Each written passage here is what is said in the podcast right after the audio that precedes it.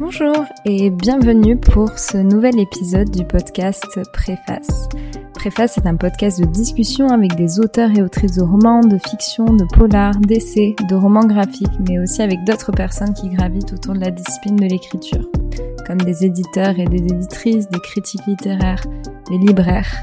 L'objectif de ce podcast est de donner la parole à ces personnes qui se cachent derrière les histoires que nous lisons, mais aussi de démystifier et de rendre plus accessible la lecture et l'écriture. Les invités du podcast partagent leurs motivations, inspirations, méthodes ainsi que les défis qu'ils ont rencontrés. Aujourd'hui, je vous partage mon échange avec Simon Boulris, auteur de romans, pièces de théâtre, de séries web et télé. Il nous raconte comment la solitude a été bénéfique pour lui lorsqu'il était enfant pour développer sa créativité et son art. Et comment certains professeurs lui ont donné envie de lire et d'écrire. C'est à 17 ans qu'il dit s'être vraiment déployé avec un grand rêve qui l'animait, celui de publier un livre. C'est en 2007, avec la pièce de théâtre Simon aimait danser, qu'il a connu son premier succès. Puis, en 2009, il publie simultanément un roman, une pièce de théâtre et un recueil de poésie, ce qui marque le début de sa carrière d'auteur. Je vous laisse maintenant découvrir notre conversation avec Simon Boulris.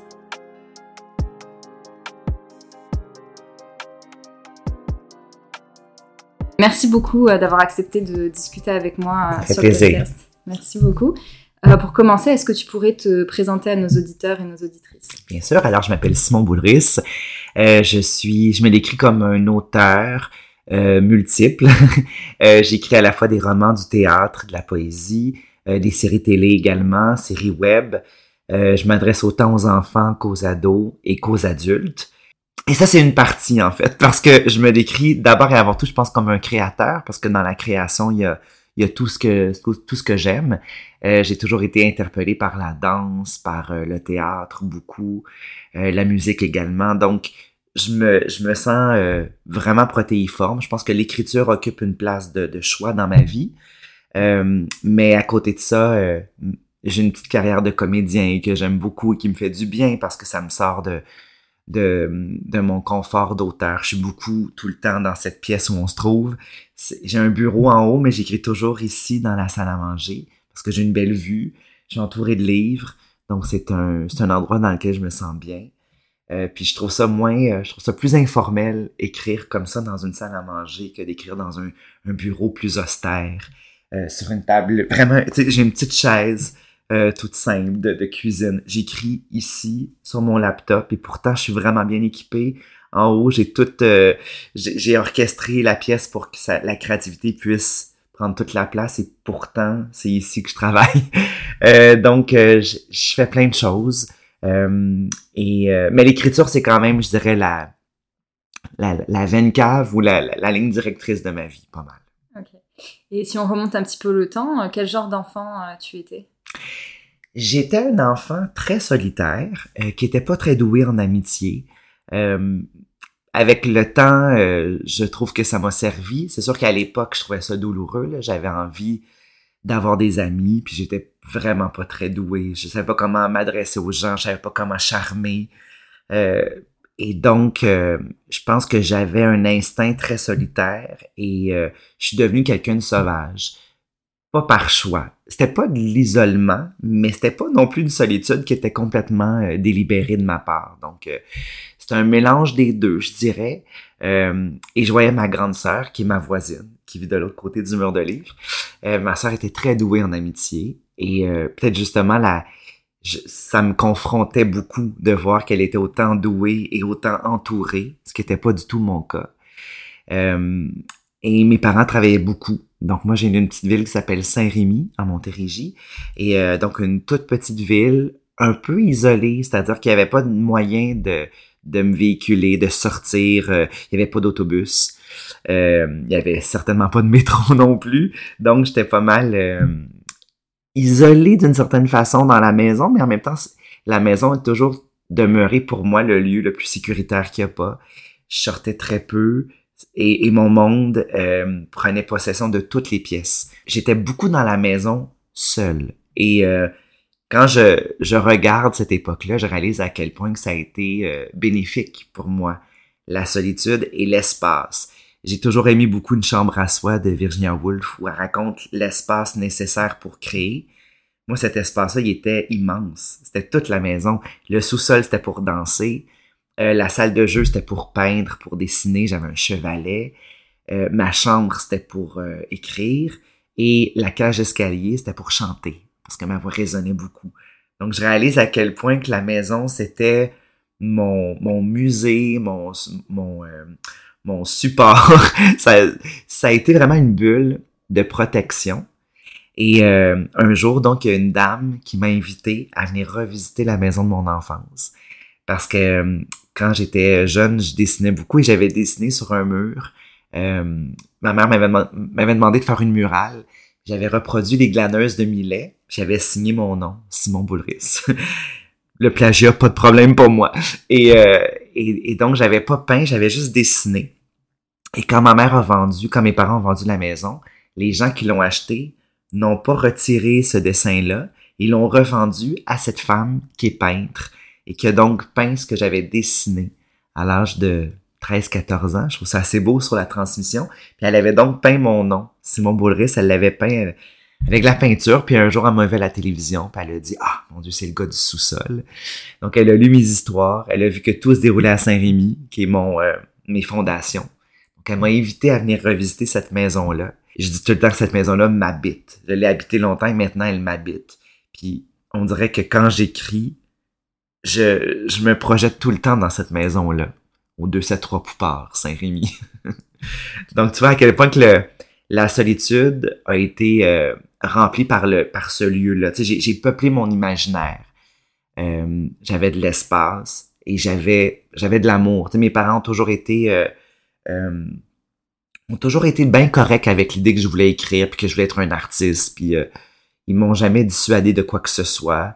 Je sais pas jusqu'à quel point ils m'ont encouragé, mais juste le fait qu'ils m'aient toujours laissé libre, je l'apprécie beaucoup parce que ça nourrit la création, le fait que je sentais que c'était respecté puis que c'était pas euh, que c'était pas mal vu du tout que je puisse être moi-même, me déployer dans tout euh, de tout ce que je voulais être à l'époque.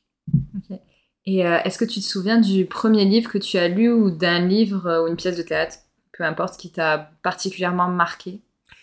Ben, c'est un peu étonnant, euh, probablement, mais j'ai pas été un grand lecteur tout de suite. la lecture est arrivée en quatrième année, donc j'avais peut-être neuf ou dix ans. Et avant ça, moi, j'étais un peu intimidé par les livres. Quand je donne des conférences dans des écoles, je le dis aux élèves pour pas pour pas qu'ils pensent qu'on est écrivain, puis que c'est déjà réglé, puis que si on n'a pas de coup de foudre pour la littérature d'emblée, que ce sera jamais accessible. Parce que c'est pas vrai, ça peut, il y a des tournants à tout moment, des déclics qui se font. Et euh, je jalousais beaucoup ma grande sœur, qui avait toujours des livres dans les mains. Elle avait un rapport privilégié que je ne développais pas moi avec les livres. Je manquais un peu de concentration, comme plein d'enfants. Donc, c'était compliqué pour moi être absorbé par les livres ou par euh, l'idée de me tricoter une bulle. J'en avais pas de bulle. Tout pénétrait ma bulle puis me, me, me déconcentrait. Et donc, c'est une professeure en quatrième année qui m'a valorisé, qui m'a dit que j'écrivais bien. Or, elle parlait juste de ma calligraphie. J'ai pensé que j'étais un écrivain. Donc, c'est comme ça, c'était un petit compliment qui était mal ciblé, qui m'a donné envie euh, de lire et d'écrire, hein, forcément, parce que là, je pensais que j'étais un écrivain, donc j'ai voulu lire pour écrire, ce qui est le meilleur réflexe. La meilleure chose, je pense, quand tu as envie d'écrire dans la vie, c'est de te nourrir. Moi, les, les, écrivains qui ne lisent pas, ça m'effraie beaucoup. Je comprends pas ça, parce que pour moi, c'est le meilleur carburant, c'est se nourrir aux idées des autres et se nourrir de, la prose et, la sensibilité des autres. Je crois que c'est ça le, meilleur, le meilleur euh, la meilleure bougie d'allumage. Et donc, euh, il n'y avait pas tant de livres à la maison, mais il y avait des bandes dessinées, les archis, euh, qui étaient très populaires dans les années 90, encore une fois. Donc, j'ai commencé avec les archis. Après ça, j'ai découvert des romans d'horreur, les passe-peurs, des chairs de poule, euh, les frissons. C'était très, très populaire. C'était des traductions américaines. Souvent, je pense, traduites, traduites en France. Ces histoires-là étaient traduites souvent. Je sentais que c'était pas, c'était pas incarné, en tout cas, dans la langue que je connaissais vraiment bien.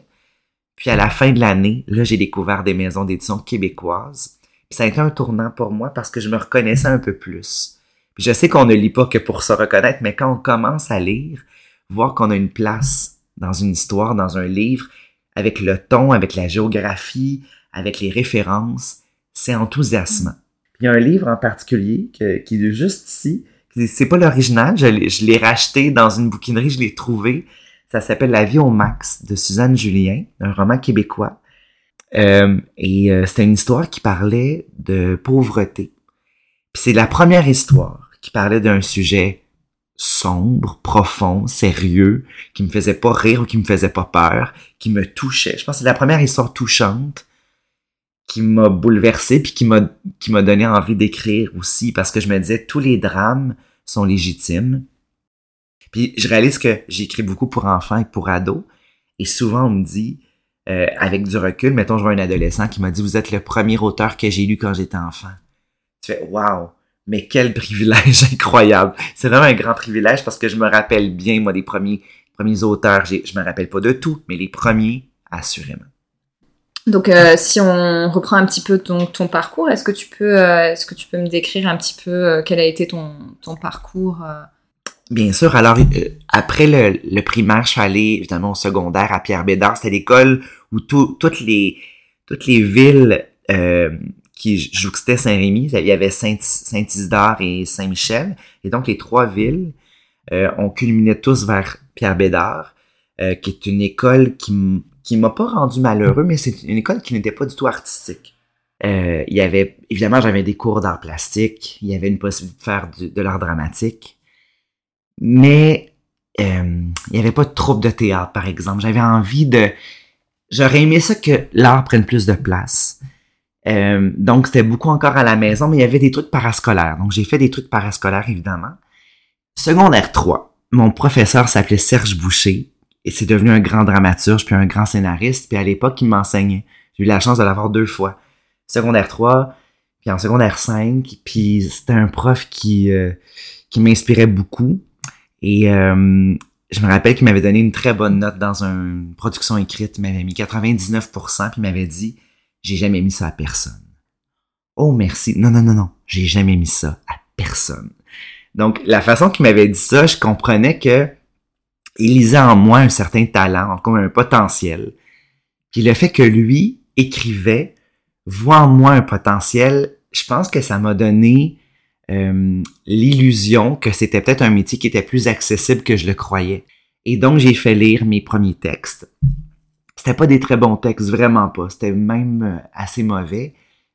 Il m'a pas découragé, il m'a pas non plus encensé, mais euh, en secondaire 5, j'ai fait lire un recueil de poésie, puis il avait mis en exergue, en fait, il avait mis sur un tableau dans sa classe une des phrases que j'avais écrites dans le texte.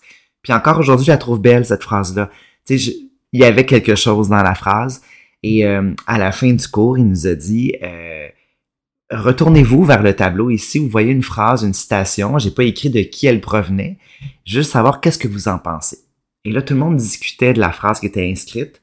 Puis j'ai entendu des commentaires très élogieux de gens qui, qui me faisaient peur, que j'aimais, qu'on s'aimait pas nécessairement, je me sentais pas nécessairement aimé. Puis là, je voyais que cette phrase-là était appréciée. Tu peux nous partager cette euh, phrase-là? oui, oui.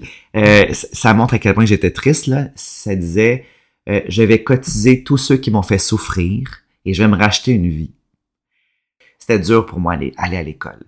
Donc, cette phrase-là était très honnête, très sincère. Puis je pense que ça résonnait aussi dans le cœur de d'autres élèves qui semblaient peut-être pas nécessairement vivre la même chose que moi, mais je pense que tout le monde, adolescent, on vit tous un trouble. Donc j'ai vu que la phrase avait plu et ça m'a donné envie de me nommer. C'est moi l'auteur, je, je l'ai assumé parce que j'ai vu que la phrase suscitait beaucoup d'amour. Puis ça m'a donné l'élan aussi pour la suite, pour aller en littérature. Donc quand c'était le temps de choisir un programme, euh, il y a au Québec les orienteurs qui nous aident à nous orienter.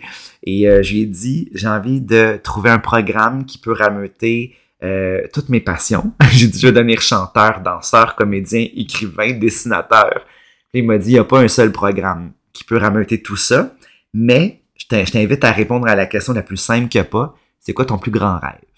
Et j'avais répondu, publier un livre. Et je suis allé donc en art et lettres, profil littérature au cégep de Saint-Laurent parce que c'est là qu'il m'avait proposé d'aller. Puis moi, je suis bien docile. Voilà, parfait. Il m'avait dit, voilà parce que il y a une troupe de théâtre, il y a une troupe de danse. Tu vas pouvoir faire tout ce qui t'intéresse parascolairement. Puis je l'ai fait. J'ai fait ça, j'ai fait la troupe de théâtre, de, de danse, j'ai travaillé à la librairie. Je me suis vraiment, vraiment déployé à 17 ans. Quand je suis arrivé au cégep à 17 ans, ça a été, euh, il y a un avant et un après pour moi. J'étais entouré aussi de, de jeunes, d'étudiants qui, partageaient ma passion. Et donc, on avait tous une passion commune. Et moi, je crois beaucoup à l'émulation. Donc, j'ai eu des profs marquants au cégep, mais j'ai surtout, surtout eu des, euh, des collègues de classe, des camarades qui m'ont fait lire des livres, qui m'ont amené au théâtre. Ah, t'as pas lu ça? Faut que tu lises ça. Puis, ça a été bien nourrissant. Donc, ça a été mes, mes premières grandes amitiés. Ça a été à 17 ans au cégep. Et, euh, mais est arrivé ce qui arrive souvent, c'est le, le, le, sentiment d'imposteur. Je trouvais tout le monde meilleur que moi, plus talentueux, plus intelligent. Puis lire aussi de grands écrivains, ça m'a intimidé aussi. Ça me remplissait, puis en même temps, ça me vidait parce que je me disais juste, qu'est-ce que je peux ajouter de plus? Ça me, en fait, ça me démotivait. Autant que ça nourrissait. C'est un paradoxe intéressant quand même. Puis je suis tombé sur la phrase qu'on peut attribuer à plein, plein de gens, mais moi, c'est Gilles Vignon qui l'a prononcé. En tout cas, c'est de lui que je l'ai entendu. Tout a été dit, sauf par moi. Et cette phrase-là, elle, elle, nous donne le droit, elle légitimise notre créativité, nous dire, ben moi, j'ai pas parlé d'amour. Tout le monde en a parlé, pas moi. Je me permets de le faire. Et donc, euh, j'ai cette phrase-là m'a permis de reprendre goût à la création malgré toutes les lectures écrasantes que je faisais. Puis euh, ma cousine, euh, qui, qui, était ma coloc à l'époque, Edith Patnaud, devenue une grande metteuse en scène, mais à l'époque, elle voulait rentrer dans les écoles de théâtre. Elle m'a demandé de faire sa réplique. Elle savait que j'aimais ça jouer. Alors j'ai fait sa réplique et j'ai été accepté. Euh, j'ai fait mes auditions moi aussi. J'aimais tellement ça faire sa réplique que j'ai demandé est-ce que tu peux faire ma réplique à moi aussi? J'étais gêné au départ parce que c'était son rêve à elle. Je voulais pas piler sur son rêve. Puis elle m'a dit non, non, je vais faire ta réplique avec plaisir. Donc on a fait deux écoles différentes. Elle a fait le conservatoire à Québec. Moi, j'ai fait euh, le collège Genel Groux en art dramatique pendant quatre ans. Formation professionnelle. Puis je suis sorti de là à 25 ans. Et pendant ma formation, qui a été très difficile, euh, j'ai trouvé ça dur. Et l'écriture, ça m'a un peu sauvé. Ça me je réalisais à quel point que je suis un artiste dans l'écriture beaucoup. Euh, c'était pas toujours facile. J'aimais ça jouer, mais je, ça représentait un grand stress parce que j'avais peur des commentaires des, juges qui étaient des profs. Alors, euh, quand il y avait des, des, des, cours de création, je me sortais, je, je me démarquais par l'écriture, puis je sentais que les professeurs m'estimaient pour tout ce que je représentais. Pas que, que, pas que le côté comédien, mais aussi le côté créateur, moi qui aimais mettre en scène mes textes, tout ça. Donc, euh, c'est comme ça en fait que je me suis, que je suis devenu plus un créateur, c'est en, en, étant autant frustré dans mon dans l'aspect comédien, je me suis écrit des rôles qui me mettaient en valeur. Et j'étais beaucoup plus beaucoup plus fort sur scène quand je jouais ma parole. Euh, donc je me suis vraiment fait des cadeaux en m'écrivant des rôles, puis je pense que l'auteur en moi a pris son ampleur par une, une, une insatisfaction. et, euh, et ça a toujours continué après ça. Donc, le, le théâtre, j'ai commencé à écrire du théâtre comme ça. Puis quand je suis sorti, j'avais écrit plusieurs pièces déjà à l'école. Je présentais durant l'été des pièces de théâtre qui marchaient bien. On remportait des prix, ma compagnie que j'avais créée avec euh, des collègues de classe. Donc, ça m'a donné une certaine confiance. Puis dès que je suis sorti de l'école en 2007, j'ai joué un solo qui s'appelle Simon toujours aimé danser, un solo euh, d'autofiction au théâtre. Puis euh, j'ai l'impression que là, ça a déboulé, que les choses, en tout j'ai eu des opportunités comme ça. Le spectacle a eu un beau rayonnement. J'ai joué euh, en Belgique, j'ai joué en France, j'ai joué même en Afrique, le spectacle. Et parallèlement à ça, j'ai joué beaucoup pour les enfants. J'avais un casting très jeune à l'époque, donc j'ai joué des enfants au théâtre. Euh, puis Théâtre Jeunesse a vraiment été dix ans de ma vie. J'écrivais pour eux, je jouais pour eux. Et en jouant autant pour les enfants, ben, j'ai envie aussi d'écrire des romans, et des albums et euh, de la poésie. Et j'ai aussi travaillé parallèlement à ça avec les adultes, toujours. J'ai jamais oublié. J'ai toujours euh, navigué entre tout ça. Et donc, l'écriture, euh, j'ai pris, je pense, mon, mon espèce d'élan beaucoup par le théâtre. Ça a déployé ma parole un peu plus. Et donc aujourd'hui, tu es, euh, on va dire, auto-entrepreneur ou est-ce que tu es rattaché à je suis vraiment électron libre. Okay. Auto-entrepreneur, oui, parce que j'ai été euh, pendant dix ans associé à une compagnie théâtre qui s'appelle l'Arrière-Scène, compagnie à Belleuil. pas loin de Montréal. On m'offrait les clés de la compagnie, je pouvais devenir le directeur artistique, puis c'était un rêve que j'avais. Puis en même temps, j'avais aussi le rêve de demeurer un électron libre, de pouvoir faire des chroniques à la télé, à la radio. Je faisais beaucoup de radio à l'époque. Là, j'avais des opportunités pour la télévision. Puis ça me tentait. Je me, je me disais, ah, j'ai envie de faire trop de choses. J'ai toujours été un peu comme ça, multiple. En tantôt, je me suis décrit comme étant multiple. Ben, j'ai pris la décision de ne pas me concentrer sur une seule chose parce que ça me sert bien. Ça me rend heureux. Cet équilibre-là, je l'aime. Ou cette absence d'équilibre-là, je sais pas, mais il y a quelque chose de, de... chaque journée est unique pour moi. Et, euh, et le, ton premier roman est arrivé assez rapidement après Oui, 2009. En fait, en 2009, tu vois, j'ai publié euh, simultanément un roman, une pièce de théâtre et un recueil de poésie. Et donc, euh, mes débuts, c'est vraiment 2007 pour la, la, pièce, mais 2009 pour les publications tout le monde sait un petit peu la différence entre une pièce de théâtre, un recueil de poèmes et un roman, mais comment toi tu fais vraiment la distinction en fait? Qu'est-ce qui est vraiment différent pour toi euh, quand tu écris une pièce de théâtre ou un roman ou un recueil de poésie? Il y a des auteurs pour qui chaque projet est délimité, net. Moi, je suis pas autant construit que ça, donc mes contours sont souvent flous. Euh, ça m'est arrivé, par exemple, de L'Enfant Mascara, c'est un roman que j'avais d'abord euh, organisé en pièce de théâtre, puis ça prenait pas forme. Et donc, ça s'est transformé en roman. Donc, je sais pas si à quel point que c'est si clair que ça quand je commence. Il y a, du flou, puis il y a de l'instinct dans mon travail, puis ça bouge beaucoup dans l'écriture. La forme est amovible, puis je peux passer par mille chemins pour aboutir à ce que j'avais pas nécessairement prévu, mais ce qui me semble abouti. Donc, euh, euh, je te dirais qu'évidemment que quand je suis au théâtre, euh, j'essaie que ça soit autant que possible euh, qu'une action elle, elle, dessus. Dans le roman, souvent on peut voir le roman, la même histoire peut se décliner en activités. Il y a plusieurs...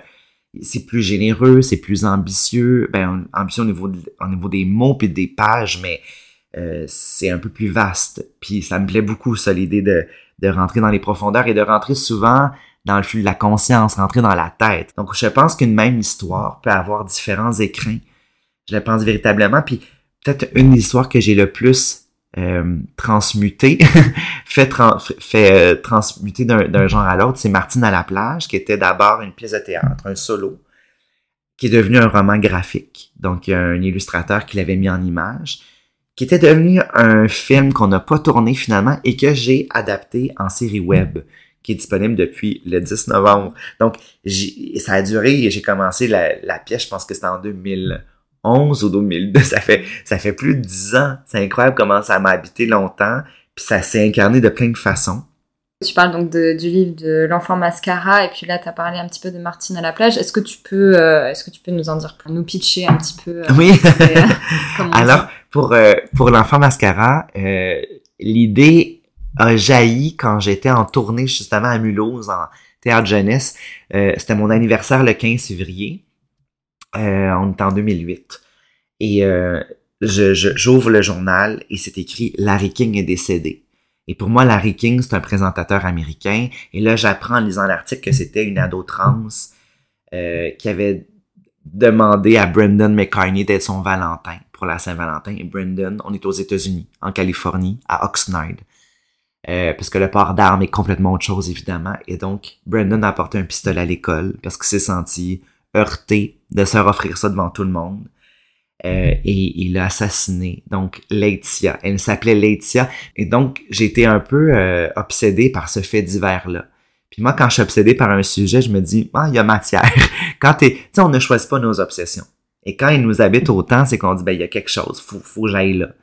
Et euh, je lisais tous les articles qui ont été écrits sur, euh, ce meurtre-là, un meurtre transphobe.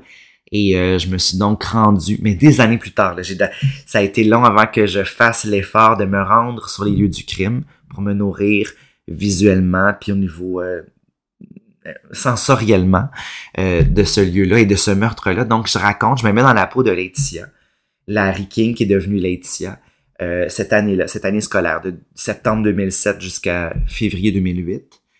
Et euh, à partir de son, euh, son déclic amoureux, la déclaration d'amour qu'elle va lui faire aussi, jusqu'au meurtre. Donc, dès le départ, on sait comment ça se termine.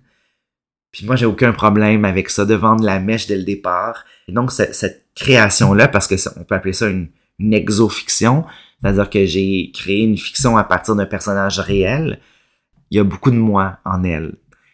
Euh, donc, ça a été un, roman qui, qui, est douloureux, mais que j'ai écrit avec beaucoup, beaucoup d'amour. Euh, et ensuite, Martine à la plage, ben là, c'est quelque chose de beaucoup plus intime au niveau du point de départ. C'est un souvenir. Quand j'ai mes premières lunettes, je suis myope depuis que j'ai peut-être 15-16 ans. Et quand j'ai reçu mes premières lunettes, je voyais tout le temps des, des, fantômes dans les angles morts de mes lunettes. Je, pense, je me tournais tout le temps. Je pensais que je voyais des fantômes.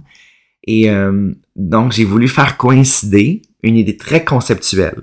Le jeu Ouija avec le panneau visuel. Euh, chez l'optométriste avec le gros E et les autres lettres. Donc, mon idée de départ, c'était de faire une pièce de théâtre où euh, j'allais un peu pervertir l'image qu'on a de cette Martine, les livres de notre enfance, les livres belges. Euh, et donc, ce voisin-là porte les deux noms de famille des créateurs des Martines. Donc, c'est Gilbert Marcel, qui est un optométriste. C'est le nouveau voisin de Martine. Et Martine, c'est une pièce sur l'aveuglement amoureux. Euh, une érotomane toute jeune de 14 ans qui obtient ses premières lunettes et qui convoque des vedettes décédées dans les années 60 et 70 avec son jeu Ouija. C'est ses seuls amis. Alors c'est une jeune fille très solitaire qui meuble sa solitude avec, en jouant Ouija, en convoquant donc ses seuls amis qui sont des fantômes.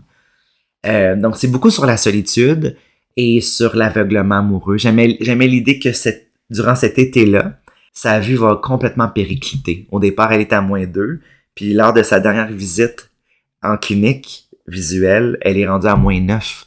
Euh, J'ai encore quatre euh, questions euh, que j'aimerais bien te poser dans les six minutes qui restent, essaie de voir. Je vais en rafale, parfait. Euh, donc il y a une question qui est est-ce que tu as rencontré des difficultés, des challenges et quelles sont les leçons que tu en as retirées? Euh, ben évidemment les, les premiers euh, les, le gros défi c'est la publication évidemment. Quand on commence on n'est pas connu. Le premier roman c'est souvent le plus dur. Donc j'ai reçu des, j'ai essuyé des refus. Euh, moi j'ai jamais pris ça comme étant une montagne insurmontable. Je me suis toujours dit ben je suis peut-être pas prêt. Ce qui est très euh, qui assez mature de ma part parce que très jeune je me suis dit ben continue t'es peut-être juste pas prêt donc j'ai persévéré donc évidemment il faut de la persévérance faut se solidifier. Puis moi, je me suis solidifié avec le temps. Euh, quand quand c'est, je suis pas, je, suis jamais grandiose du premier coup. Donc, euh, quand je reçois des commentaires plus durs de la part de mon script éditeur en télé ou de mon éditeur en roman, ben, je me dis toujours, tout est perfectible. Puis en même temps, il y a pas de, y a pas de réponse. Il y a y a personne qui a des sens infuse. C'est, ah, mais ça, j'y tiens vraiment. Puis quand c'est important aussi de mettre son pied à terre sur certaines choses auxquelles on tient. Ça, je le fais beaucoup. Puis en même temps, il faut avoir une souplesse. Et je pense que j'ai une bonne souplesse aussi. Donc, ça serait pas mal ça, je dirais, mes plus gros défis, c'est l'équilibre entre tout ça. Est-ce que tu as des euh, recommandations littéraires, un livre, une bande dessinée, une pièce de théâtre qui t'a particulièrement euh, plu? Il y a tellement plein. il y a tellement beaucoup d'œuvres que. Peut-être quelque chose euh, que de récent, peut-être, que tu as lu. Mais un livre que je propose souvent, souvent, c'est euh, euh, Là où je me terre de Caroline Dawson, qui est un, un roman sur une. En fait, c'est sa propre vie. C'est un roman récit, si on veut bien. Donc, elle, a quitté le Chili très jeune, le jour de, de Noël. Elle est venue s'établir ici avec ses deux frères et ses parents.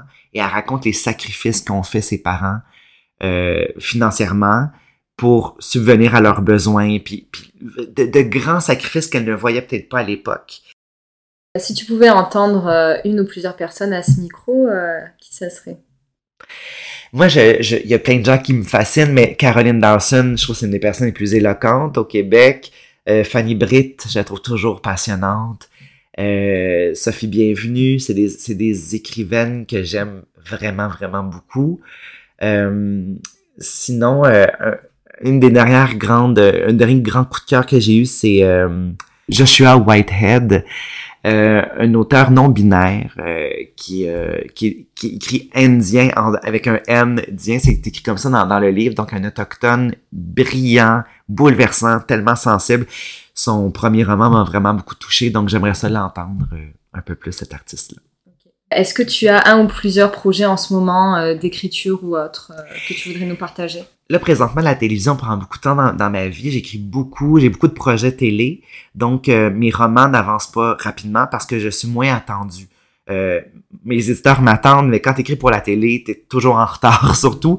Donc, j'ai un roman qui avance tranquillement pas vite, auquel je pense souvent. Donc, il, occupe une belle place dans ma tête, mais moins dans mon agenda. La dernière question signature du podcast, c'est est-ce que tu aurais un conseil à donner à une personne qui souhaiterait se lancer dans le défi de l'écriture?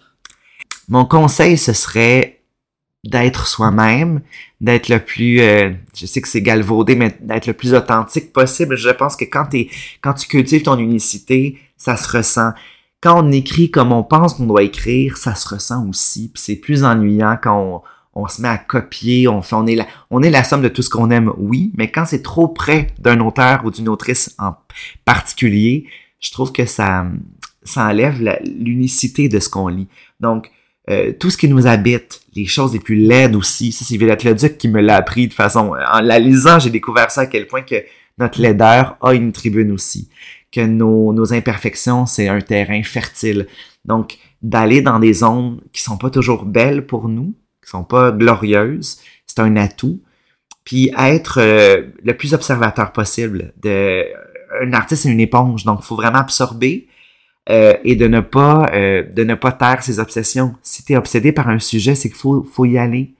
Et il faut que tu racontes cette histoire-là avec tes mots à toi, ton vocabulaire et ton regard. On a tous un angle unique sur les choses. Et donc de cultiver notre angle particulier sur une histoire en particulier, une histoire précise. Ben, merci beaucoup en tout cas pour euh, ce temps que tu m'as accordé et puis pour euh, cette discussion très intéressante. Merci beaucoup Morgane, c'est un plaisir.